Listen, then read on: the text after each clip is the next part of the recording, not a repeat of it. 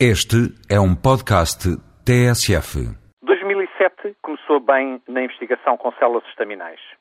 Na revista Nature Biotechnology mostrou que foi possível encontrar células especiais no líquido amniótico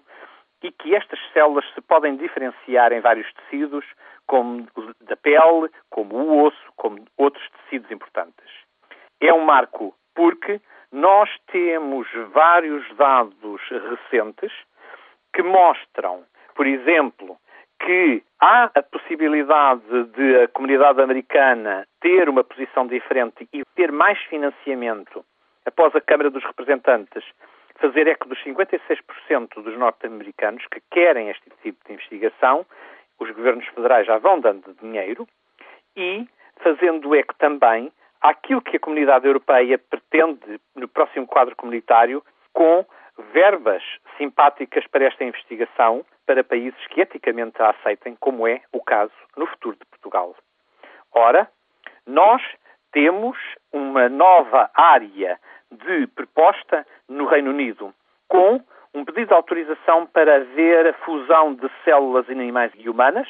de vaca, tirando-lhe o núcleo e colocando lá o núcleo humano, para que se possam ter células estaminais sem grandes problemas éticos. A pergunta fica: será que irá ser autorizada? Mas temos também no Reino Unido ensaios clínicos que mostram o interesse da investigação com células estaminais, pois os animais mostraram terem um, importante recobro e agora falta ver o que acontece nos humanos com lesões provocadas por acidentes vasculares células retiradas de produtos de aborto